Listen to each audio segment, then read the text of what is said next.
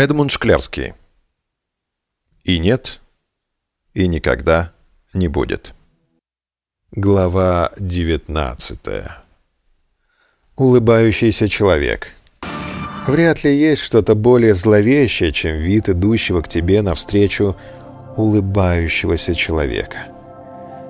Лихорадочно прикидывая пути к отступлению, ты в то же время не в силах пошевельнуться. Почему из всех прохожих? Он выбрал именно тебя. И что замышляет он, приторно улыбаясь? Остается одно. Собрав остатки хладнокровия, замереть на месте, притворившись невидимым. Нет, не безразлично виноваты во всех преступлениях и бедах.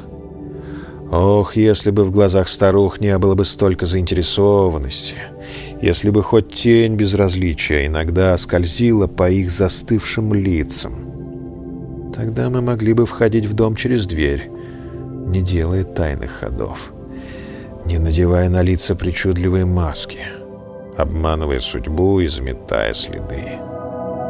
Когда же бесцеремонный уличный фотограф просит меня улыбнуться, силясь разгадать в моей улыбке зародыш худого, я твердо говорю «нет».